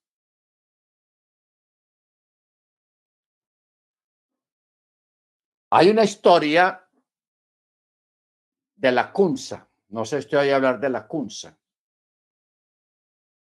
Esto fue en España. En España en el año 1923 eh, era la época de los avivamientos pentecostales en todo el mundo, en Europa y aquí en América. Los pentecostales estaban haciendo daño, estaba saliendo mucha gente de la Iglesia Católica, entonces el Papa reúne a sus grandes obispos y les dice, bueno, tenemos que hacer algo porque se nos está yendo la gente para esas iglesias evangélicas, protestantes. Hay que hacer algo. Entonces a un monje, la Cunza, él le da una idea. Le da una idea y habla de la manipulación mental de las masas. Él ideó algo muy bueno y le dio resultado. Y eso comenzó en Europa, en España. Pero por algo, hermanos, no sabemos si fue por el Eterno o el mismo, los mismos jerarcas católicos, ellos pararon eso porque estaban manipulando a la gente de tal manera que la gente se volvían robots, creyentes robots en las iglesias católicas. De eso lo pararon. Pero el librito quedó por ahí. En años recientes, estamos hablando del año 1980, un predicador colombiano, colombiano lamentablemente, este hombre hace un viaje a Europa y se va a esas bibliotecas de libros antiguos, esas librerías donde hay libros antiguos que los venden, y encontró el folleto este de la Kunza, de los años 20, de los años 30. Dice, uh, esto está bueno, compra el librito, lo estudia bien y empieza a implementar en su comunidad religiosa lo que estaba en el librito. Entonces, ahí comienza, hermanos, un movimiento que hoy en día tiene nombre que se llama el G12. El G12. El G12, eso es un movimiento de pura manipulación mental, de hipnosis colectiva, donde llevan a la gente a unos retiros espirituales por allá en, el campo, en el monte, y allí los, los hacen renunciar hasta la madre, renuncian a todo para adoptar la, la, doctrina del G12, que eso es una, eso es diabólico, eso es pura hechicería, pura, o sea, hoy en día lo que antes se llamaba hechicería y brujería, hoy en día se llama manipulación mental. Manipulación mental de masas. El primero que, que descubrió esto fue Nimrod. Y a Nimrod le fue bien, porque llevó, Nimrod fue el promotor de que se construyera la torre de Babel. Y allá de Babilonia, de Babel, fue que salieron todos los sistemas idolátricos y paganos que existen en el mundo. Eso salió de Babel. Todo eso, la santería, el vudú, la hechicería, la idolatría, eh, la adoración al sol, la adoración a los ángeles, la adoración a esto, la adoración a aquello, las divinidades que, que, más da, que, que, en fin, un montón de, de, nombres del Olimpo allá en Grecia, todo eso sale de Babel. Y Nimrod fue el que inventó todo eso y hoy en día subsisten esos sistemas idolátricos y paganos y oscuros, todo salió de Babel. Increíble. Increíble. O sea, mire lo que nos trajo un descendiente de Cam. Un descendiente de Cam. ¿Por qué cree usted la locura que hay hoy en día en este tiempo con esa guerra que hay allá en, en, en, Ucrania? Que Rusia, que Ucrania, que la, la, la, OTAN, la comunidad europea, que es la OTAN, esa locura que hay allá la gente empobreciendo a todos los europeos, porque eso allá se va a venir una, una, una pobreza muy tenaz. Eh, eh, allá están pasando muchas cosas, pero eso son locuras que están haciendo estos políticos, pero todo eso viene de allá, de lo que creó Nimrod. ¿Ok? Entonces, lo que está pasando hoy en día en una gran cantidad de, comunidades cristianas no es la predicación de la, de la Biblia, del mensaje del Mesías, de, de Yeshua. Lo que están haciendo es pura psicología y palabras. Porque es que miren cómo, cómo escriben los sabios a Nimrod. Dice, con las palabras que salían de su boca, Nimrod cazaba las mentes de los hombres, usando palabras bien manipuladas. ¿Ok? O sea, cuando usted se encuentre con una persona que lo adula mucho, que la adula mucho, no, es que usted es una persona, usted es un un gran esposo, una gran esposa, usted es un gran hijo, usted es un trabajador, usted esto, y empieza a embombarlo a usted diciéndole cosas, eso es manipulación. Eso es manipulación. ¿Ok? Entonces, a eso hay que tenerle cuidado, porque ahí en medio de esas palabras bonitas que nos, escucha, nos gusta escuchar, ahí viene lo que Yeshua llama la cizaña, la parte mala de, las palabras bonitas. ¿Ok? Por eso dice, con las palabras cazaba la mente de los hombres. Hay, una, hay dos películas, hermanos, que hablan mucho de estas cosas. Y hay un objeto que hay que ponerle mucho cuidado, que ojalá usted no lo tenga en su casa. El objeto, hay una película que se llama eh, cazadores de almas. Hay otra que se llama cazadores de sueños. Cazadores de sueños. Y hay un objeto que se llama el atrapasueños. Que ese objeto viene de Estados Unidos. Aquí yo lo veo que la gente lo compra porque es bonito, es, es decorativo y todo, que es un círculo que abajo tiene unas plumas colgando y eso se llama atrapasueños. Eso lo usan los indígenas norteamericanos para hacer invocaciones a, los espíritus de los muertos en las grandes praderas allá en los Estados Unidos. Eso es, eso es un tótem. Y eso es más peligroso que un tiroteo en un ascensor, para que usted lo sepa. No compre eso ni lo tenga en su casa, porque eso es muy peligroso. Eso son puertas, lo que llaman hoy en día puertas astrales o puertas dimensionales. En el mundo oscuro existen diferentes formas y portales por donde los, los demonios y las personas que se, se dedican a esas cosas pasan de una dimensión a otra. ¿Ok? Hay varias. Una es este objeto que se llama el atrapasueños. Otra son los espejos. Y otra son las invocaciones en determinados lugares donde hay esos portales, porque el mundo está lleno, aquí la tierra está llena de portales, puertas dimensionales, donde la gente si se entra por ahí, accidentalmente, así sea accidentalmente, desaparecen y, van a otro mundo, a otra dimensión, a otra parte, y ahí no pueden regresar, se desaparecen. No toda la gente que desaparece fue porque se volaron de la casa o lo secuestraron o, o los mataron. No, unos son personas, hay un grupo de esas personas desaparecidas que sin darse cuenta atravesaron esos portales y, y allá están en otro lado, no se sabe dónde, y no han podido regresar porque no son capaces.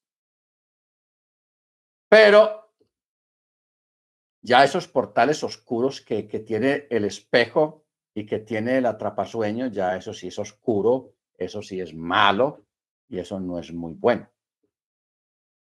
¿Ok? Eso sí no es bueno.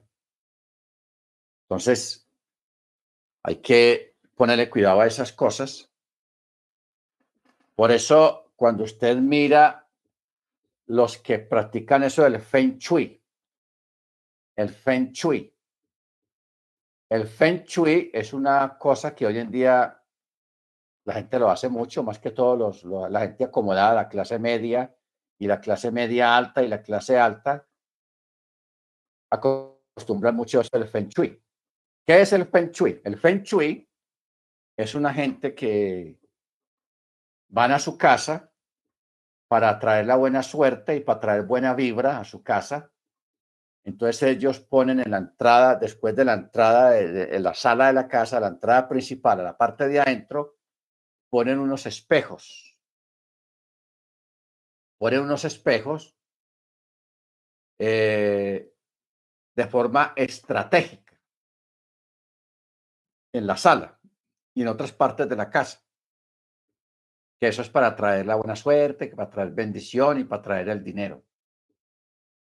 Pero en la, en la práctica real, eso no, no, no tiene esa función. Eso lo que atrae son espíritus demoníacos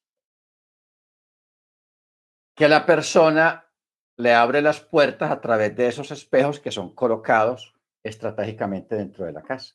Eso es lo que trae ruina, pobreza y muerte enfermedades y cosas raras que aparecen en los habitantes de esa casa y sus familiares. Feng Shui se llama eso. Y eso, y eso es carísimo. Eso para que usted le hagan eso en su casa, eso cuesta en moneda colombiana millones de pesos. Eso no es que son 50 mil o 30 mil pesos, no, eso cuesta millones en moneda colombiana. Feng Shui se llama.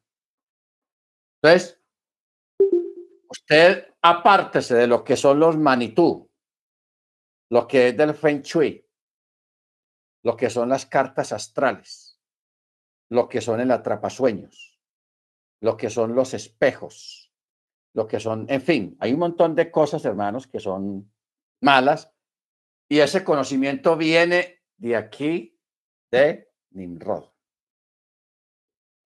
De Nimrod. Por ejemplo, eh, hay una marca de carro muy conocida que se llama Mazda. Los carros Mazda que son muy buenos. Esa marca Mazda y otras marcas en el comercio de muchos productos son marcas o nombres de divinidades de la época de Canaán, divinidades de esa época. Y entre una de esas divinidades está el Mazda, Mazda, que era, eh, ese Mazda era el dios de la guerra y de la violencia. Y se llama Mazda. Y hay otras marcas que otro día pues, hacemos otro estudio sobre eso, de marcas de productos muy famosos, que son marcas, hermanos, que vienen de, en, honor a, divinidades antiguas, divinidades semitas o divinidades canaanitas, de Canaán. Bendito sea el nombre del Eterno. Muy bien, entonces sigamos, ya tenemos esto, hermanos. La manipulación mental hoy en día se hace desde los púlpitos. Y esa moda comenzó en los años, en el 95. En el 95. Porque yo, yo sé, conozco toda la historia, todo el material que ellos usan. Yo lo conozco y yo aparte de eso lo tengo. Y también audios y videos de cómo funciona eso. Para que usted no vaya a caer en eso del G12 y, eso parte de la profecía, también forma parte de eso porque eso antes de los 90, eso no existía, hermano, eso es nuevo. No piense que, que esos movimientos que hay ahora de profecía, de apóstoles, de, de, de, de profetas, y, y, que e, e, eso, esa moda comienza en los años 90. De los 90 para atrás, eso no existía. Pero todo eso vino con el asunto del G12, del G12, de la CUNSA, la CUNSA. Yo le voy a conseguir las referencias del libro para que usted lo lea, de la Kunza, quién era ese señor, qué era lo que hacía, y eso es un desastre lo que hay hoy en día e-, en el mundo cristiano. Bueno, sigamos. Verso 10, estamos en el capítulo 10, verso 10. Ah, bueno, vamos a chinar. Hermano Freddy, otro hermano, hermano Ángel, cualquiera, hay una profecía, están los profetas.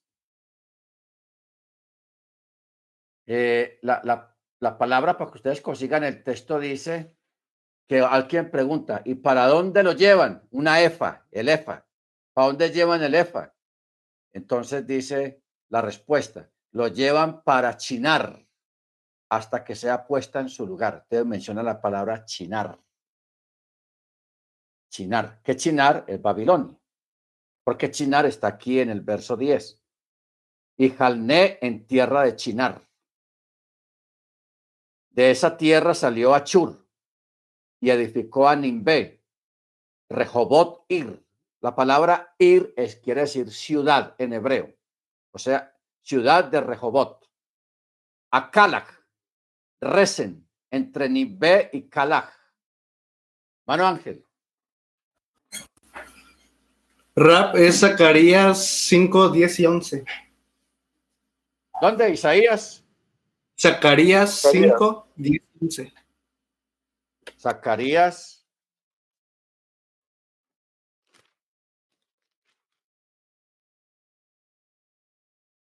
Cinco. Sí, aquí está. Yo incluso lo tengo subrayado. Zacarías 5, 5. Vamos a leerlo desde el 5. Dice, y salió el ángel que hablaba conmigo y me dijo, alza ahora tus ojos y mira qué es lo que sale. Y dije, ¿qué es? Y respondió, es un efa que sale. Y dijo además, este es el ojo de ellos en toda la tierra.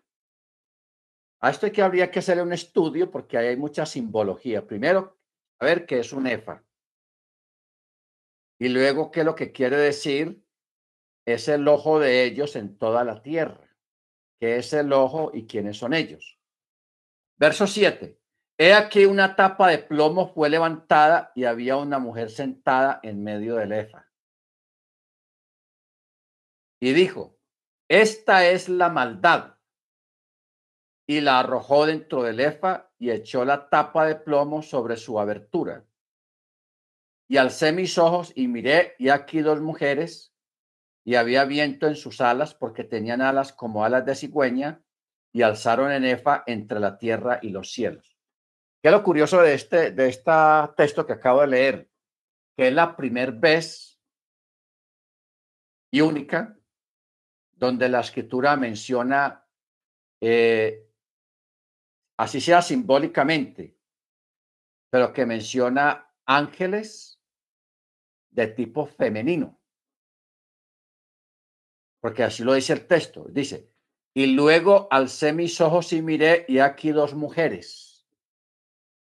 Y había viento en sus alas porque tenían alas como de cigüeña y alzaron el efa, el efa entre la tierra y el cielo. O sea, que lo llevaron en el aire.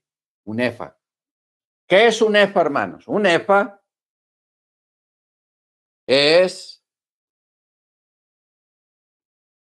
una, un objeto que tiene una medida de capacidad.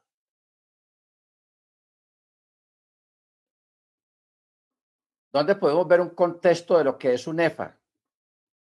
Imagínate dónde, en Juan. En Juan las llama las metretas, no metralletas, y no metretas. ¿Qué son las metretas? Las metretas eran unos recipientes donde se hacía la medida para una mikve, para una mikve. Porque una mikve, que es donde se hace el ritual de, de tevilá, debía de tener cierta medida de agua. Entonces esa agua las medían en las metretas. Sea, tantas metretas da la medida exacta para el baño ritual en la mikve. Pero en esa época más antigua no le decían metretas porque la palabra metreta es una palabra griega. Le decían efa, el efa. Entonces ya sabemos que un efa es un recipiente que servía para medir líquidos. Líquidos. Entonces, en ese recipiente había, todo esto es simbólico, no vamos a pensar que esto es eh, literal es simbólico. Porque dentro de la metreta, verso 8, verso 7 dice que había una mujer sentada en medio del efa. Y dijo, esta mujer representa la maldad y fue arrojada dentro del efa y le puso una tapa de plomo en la abertura del efa con la maldad adentro. Ojo. Entonces, el verso 9 dice, luego alcé mis ojos y aquí dos mujeres y había viento en sus alas, porque tenían alas como alas de cigüeña y alzaron el efa entre la tierra y los cielos. Y dije al ángel que hablaba conmigo, ¿y a dónde llevan el efa? Las dos mujeres aladas. Y él me respondió, a edificarle casa en tierra de Sinar Aquí menciona a Sinar. Menciona a Sinar. Que Sinar es Babilonia. Dice, para que cuando esté listo sea colocado allí en su lugar. Esto nos lleva a un texto, Isaías 11:11. Vamos a mirar. Isaías 11:11. Esto nos lleva de un lugar a otro. Dice,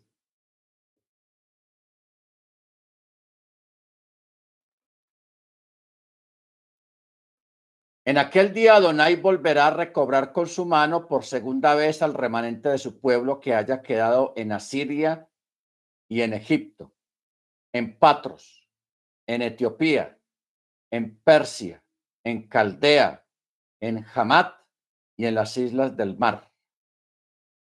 Entonces, cuando habla de Persia, cuando habla de Persia, está hablando de Babilonia. 11.11. Sinar. ¿Ok? Sinar. Se puede decir sinar o chinar. Muy bien. Ahora, no vamos a meternos aquí en esta parte del EFA en Zacarías, porque eso pues hay que hacer, nos lleva más tiempo, pero ahí está interesante eh, lo que quiere decir eso. edificarle casa o templo en la tierra de Sinar. Y esto es una profecía. ¿Ok? Y usted sabe que lo que está dentro del EFA es la maldad. Y la maldad en griego es anomia. Y anomia, pasándolo al hebreo, quiere decir que no guarda mandamiento, que no guarda Torah. Tenás eso.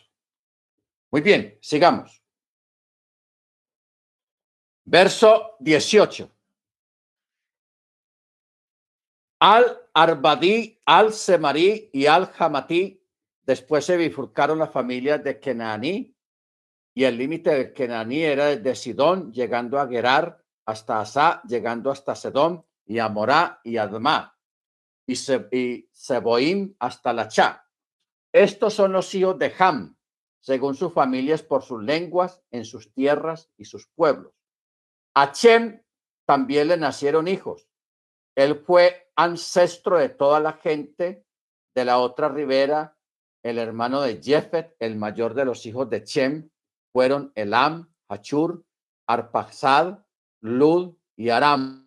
Ojo, Aram. Y los hijos de Aram fueron Utz, Hul, Geter y más. Y Arfasad engendró a Chelach, y Chelach engendró a Eber, y Eber le nacieron dos hijos. El nombre de uno era Peleg porque en sus días fue dividida la tierra y el nombre de su hermano era Yoctán. Y Yoctán engendró al Modad, Chelef, Hasmarbet y Yera. Bueno. Vamos a detenernos aquí en el verso 25. ¿Qué dice en el verso 25? Dice, y a Eber le nacieron dos hijos. El nombre de uno era Peleg, porque en sus días fue dividida la tierra. Ok. Fue dividida la tierra. ¿Qué quiere decir esto de que fue dividida la tierra, hermanos? Hagamos memoria. ¿Ustedes recuerdan que aquí todavía la Tierra en solo, era un solo continente apenas? Era un solo continente. Entonces, en esos días, en el tiempo de Peleg, el Eterno dividió los continentes, los grandes cuerpos tectónicos las grandes masas de tierra, y ahí está lo que hoy en día conocemos en los mapas, lo que es América, lo que es África, lo que es Europa, lo que es Asia y las islas que hayan en el Pacífico y en el Atlántico, que no son muchas y no son muy grandes. Australia, Japón, Hawái, San Andrés y Providencia, las Islas Margarita, Puerto Rico, República Dominicana, las Antillas holandesas, todas esas islas que son islas pequeñitas. Claro, uno va allá y eso es grandísimo, pero mirándolo en el mapa son islas muy pequeñas en comparación a los continentes. Entonces, la Torá o la Tanakh no habla de la palabra continentes porque la palabra continente es una palabra moderna. Antiguamente la Torá lo llama columnas, las columnas de la tierra. Hay varios textos donde hablan de las columnas de la tierra, hablando de los continentes. Por eso dice Pelec, porque en sus días fue dividida la tierra. ¿Ok? En la época de Perg, los continentes se dividieron. Pero este evento está relacionado con el evento que viene ahora después. ¿Ok? Entonces, en el verso 32 dice, estas son las familias de los hijos de Noah, según sus generaciones en sus pueblos, y de esto se dispersaron los pueblos en la tierra después del diluvio. Capítulo 11. En toda la tierra había una sola lengua, o sea, un solo idioma y un mismo propósito. Y sucedió que cuando se trasladaron del oriente, hallaron un valle en la tierra de Chinar, Babilonia, Turquía, Irán, lo que hoy en día es Irán. Y se asentaron allí. Y cada uno dijo a su compañero, hey, vengan, vamos hagamos ladrillos y cosámoslos al fuego, y utilizaron ladrillos como piedra, y la arcilla les servía de limo. Y dijeron, vengan, edifiquémonos una ciudad y una torre cuya cúspide llegue hasta los cielos, y hagámonos un nombre, o sea, un poder. No sea que seamos dispersados sobre la superficie de toda la tierra. Y el Eterno descendió para observar la ciudad y la torre que edificaban los hijos del hombre, y el Eterno dijo, he aquí. O sea, los sabios dicen, el Eterno descendió para observar. El Eterno obviamente no necesitó descender. ¿Por qué? Porque Él está en todo lugar para saber lo que ocurría. La Torah utiliza esta expresión con el propósito de enseñar a los jueces a no condenar al acusado, sino hasta que ellos mismos observen y comprendan completamente el asunto antes de juzgar. ¿Ok? Así se declara en un midrash.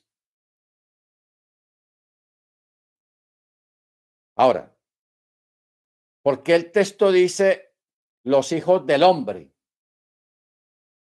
¿Hijos de quién si no? ¿Acaso hijos de asnos o de camellos?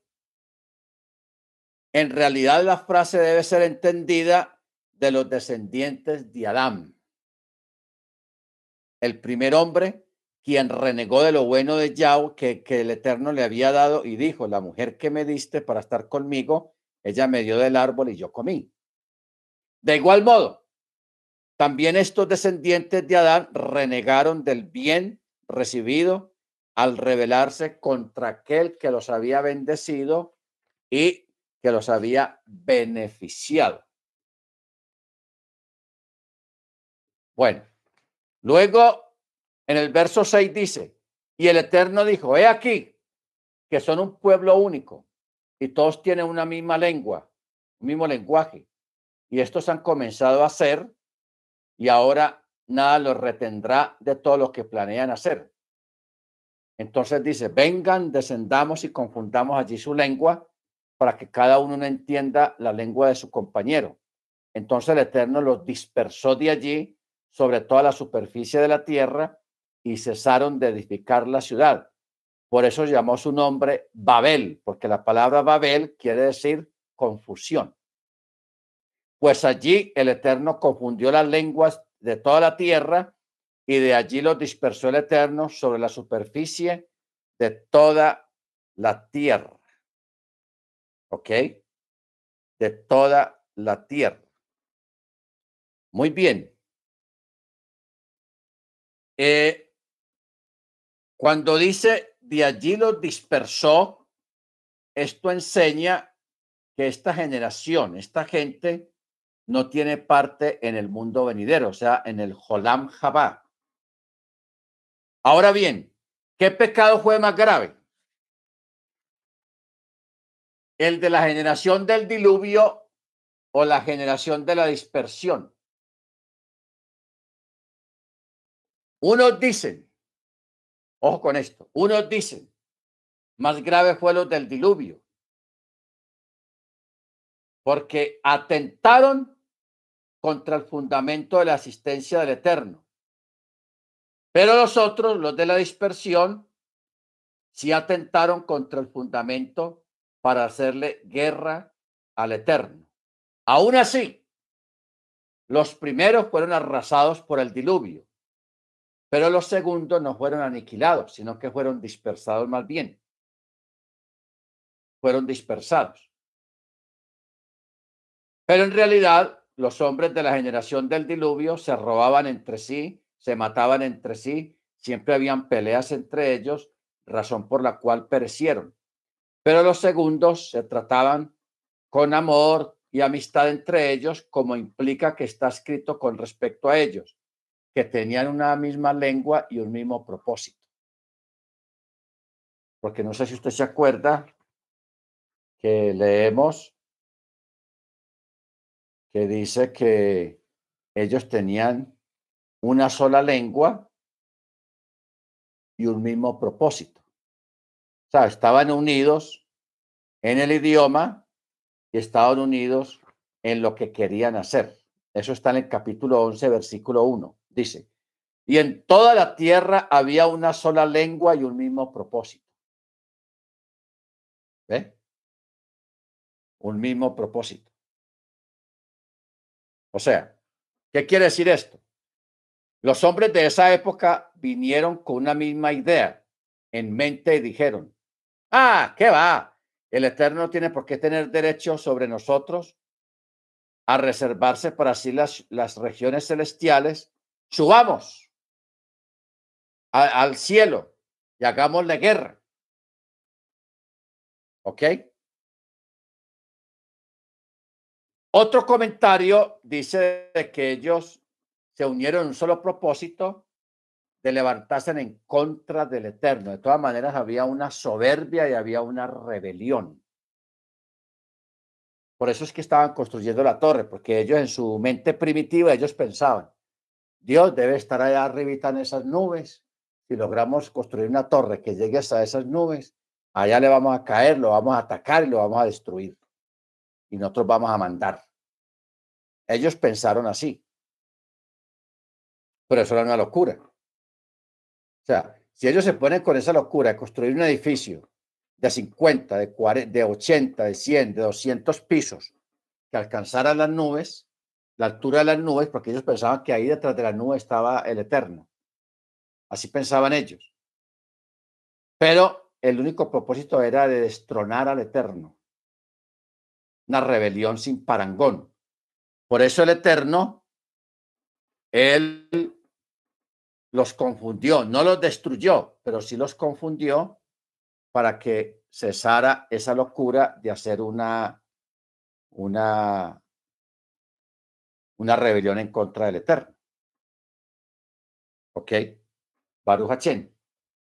Entonces, eh,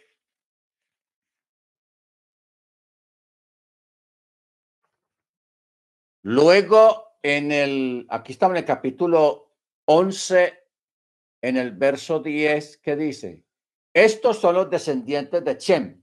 Chem tenía 100 años de edad cuando engendró a Arfasad, dos años después del diluvio. Y vivió Chem después de engendrar a Arfasad 500 años y engendró hijos e hijas. Y Arfasad vivió 35 años y engendró a Chelak.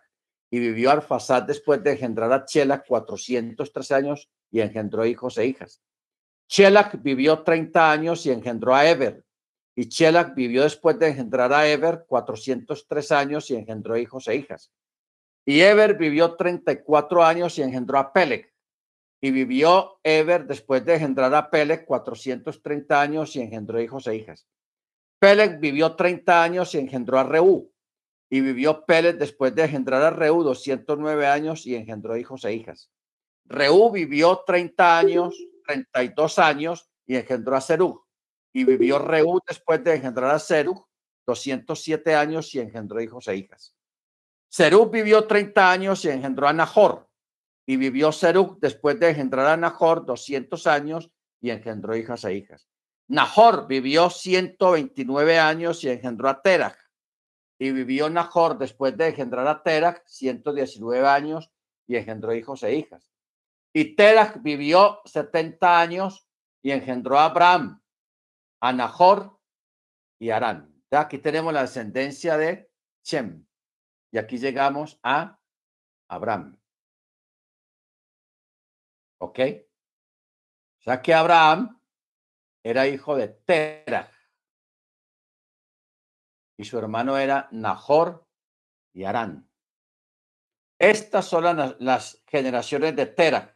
Terah engendró a Abraham, a Nahor y Arán, y Arán engendró a Lot. O sea, el hermano de Abraham. Engendró a Lot. Y Arán murió delante de su padre Terah en la tierra de su nacimiento, en Ur de los caldeos. De los caldeos. Ahora, ¿por qué Per Arán murió ante, a tan temprana edad? Ojo con eso. Arán, o sea, el, hermano menor, uno de los hermanos menores de, Abraham, Terah, eh, Arán, perdón. Eh, por eso dice el texto, delante de su padre Terah, significa en la vida de su padre. Pero cuando dice al penei, o sea, delante de su padre, significa que murió a causa de su padre. ¿Quién era su padre? Terah. ¿Qué fue lo que pasó? Que Terah había denunciado a Abraham ante Nimrod, porque Nimrod todavía estaba vivo en esta época y era un hombre malo, era un emperador. Porque a Abraham no le gustaban la idolatría, las imágenes. Abraham las destruía. Entonces, Terach denuncia a Abraham ante Nimrod por haber demolido las imágenes de idolatría. Por lo que Nimrod arrojó a Abraham a un horno ardiente. Pero allí el Eterno lo, lo, lo libró. Entonces, Arán, el que murió, se sentó y dijo, si Abraham triunfa, me pondré de su parte, pero si Ninrod lo logra matar, me pondré de la parte de Ninrod. Cuando Abraham se salvó, que el Eterno lo, lo libró y salió ileso del horno, los seguidores de Arán le dijeron, ah, ¿y tú de, qué, de parte de quién estás? Y Arán les dijo, de parte de Abraham. Entonces arrojaron al horno ardiente y se murió. Y murió. A esto se refiere el nombre de Abraham cuando lo arrojaron y él sobrevive, mas sin embargo, Ur Kasdim, cuando se refiere a, a Arán, quien murió por por indeciso, llamémoslo así, por indeciso. Él dijo, hoy en día a, este tipo de personajes se les llama los camaleones, se van con el mejor. O sea, no tienen criterio propio, no tienen personalidad, no tienen carácter, sino que con el, con el que gane o con el que le vaya mejor, con ese se van. Si ese pierde después, cambian y se van con el que le ganó. ¿Ok? Entonces, hay gente que es así, o sea, esas son personas que no tienen carácter. No tienen carácter, no tienen personalidad propia, sino que, como se dice, se venden al mejor postor. ¿Ok? Entonces, verso 29 dice, y Abraham y Nahor tomaron mujeres para ellos, el nombre de la mujer de Abraham era Sarai y el nombre de la mujer de Nahor era Milca, hija de Arán, padre de Milca, padre de Isca. O sea, eh, eh, este Nahor se casó con una sobrina, prácticamente, porque la, esposa era hija de, de Arán, el que murió. Sarai era estéril, no tenía hijos. Y Terak tomó a su hijo Abraham y Lot, hijo de Arán, su nieto, y a su nuera Sarai, la mujer de Abraham, y salieron con ellos de Ur de, los caldeos para ir a la tierra de Canaán, y llegaron hasta Harán, y se asentaron allí, y los días de Terach fueron 205 años, y murió Terach en Harán. Ah, ¿Por qué murió Terach?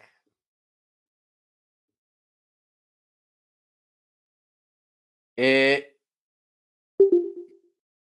los sabios preguntan. Eh,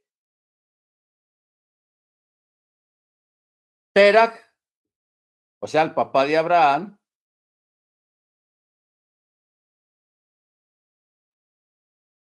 acuerde que el Eterno le dijo a Abraham que saliera de tu casa y de tu parentela. Y Abraham se llevó a toda la familia.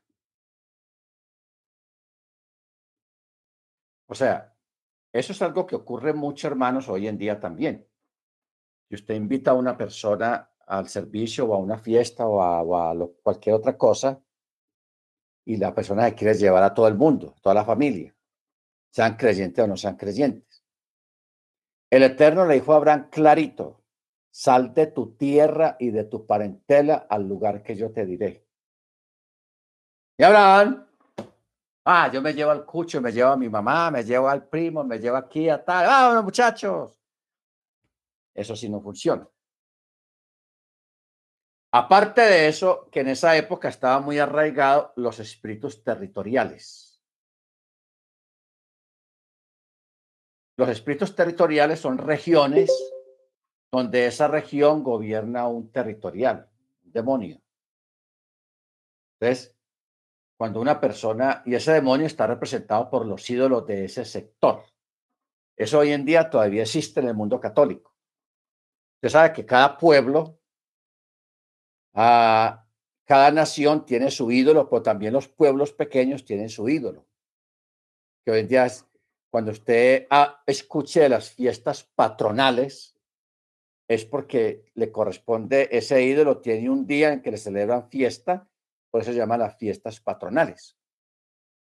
Por ejemplo, el, el ídolo grande de México no es Juan Gabriel, es la morena. La morena, ustedes saben quién es la morena para no dar nombres. El ídolo de aquí en Colombia es el divino niño. Ese es el ídolo de acá, el divino niño. Así, cada país a nivel de, cada nación tiene su ídolo, pero ya a nivel departamental o de cada estado hay otros ídolos menores. Entonces, Terak vivía en una región. Entonces, por eso en cada región tenía su ídolo de que pertenece a esa región. Por eso usted va a un pueblo y en casi todas las casas está el ídolo de ese que correspondía a ese pueblo. Se va a México y por todas partes se ve la, la morena pintada por todas partes porque ese es el ídolo de México. Y así cada país tiene sus ídolos. En esa época eso estaba muy arraigado y había muchas manifestaciones de esos demonios, de esos ídolos. Entonces, cuando una persona iba a salir de un territorio controlado por un ídolo a otro territorio, eso es lo que llaman los espíritus territoriales. Entonces, Terach no podía salir del territorio donde ellos vivían, que eran en Arán. No podían salir. Ellos iban para Ur de los Caldeos, a otra parte, los Kasdim. No podían salir porque la persona moría. Tenía que preguntarle a su ídolo que lo autorizara a salir. Así funcionaban las cosas antiguamente. Entonces, por eso vemos, usted se acuerda cuando Jacob fue a Arán. Pero antes de llegar allá, donde sería su futuro suegro, él tuvo la visión de, la de las escaleras, que habían ángeles que subían y bajaban, antes de llegar a ese territorio. Cuando él estuvo en ese territorio donde su suegro, que estuvo como 21 años, son 7 y 7, 14, sí, casi 20 años, ahí lo acompañaron unos ángeles. Cuando él huye de, la casa de su suegro, él va a atravesar la frontera. ¿Qué fue lo que vio ahí? Los ángeles que lo, que lo estaban esperando al otro lado de la frontera, él los ve porque los ángeles que lo acompañaron hasta ahí ya lo iban a soltar. Había, llamémoslo, cambio de guardia. Él vio el campamento de ángeles y claro, debía ser un campamento porque el que venía, su hermano Esaú, que venía armado con muchos hombres de guerra, venía con mala intención, entonces por eso él lo esperaba un campamento de ángeles prácticamente para guardiarlo y cuidarlo en ese encuentro con Esaú, su hermano. Ya los que lo acompañaron mientras estuvo con el suegro, con Labán, ya lo dejaron porque ya ese era otro territorio.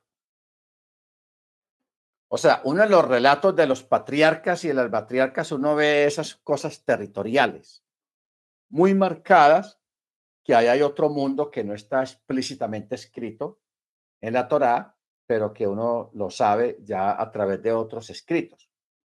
Por ejemplo, Nimrod, él persiguió mucho a Abraham. Le montó la perseguidora, lo quería matar. Y Abraham fue probado, creo que fueron diez veces. Una de esas pruebas fue cuando lo tiraron a ese, a ese horno, a esa cueva llena de candela y que el Eterno lo libró. Pero fue probado diez veces. ¿Ok? Diez veces fue probado. De pronto el lunes en la clase eh, ponemos eso, cuáles fueron las diez pruebas, porque sí están documentadas aquí en la Torá. Esas diez pruebas están documentadas. ¿Ok? Bueno, mis hermanos, vamos a parar acá porque ya aquí hace ratico ya, ya anocheció. Entonces, vamos a pedir al hermano George. Hermano George. Sí, pastor, dígame. Para que prepares el sonido del chofar. Ah, bueno, pastor, con gusto la familia Rubio Rodríguez.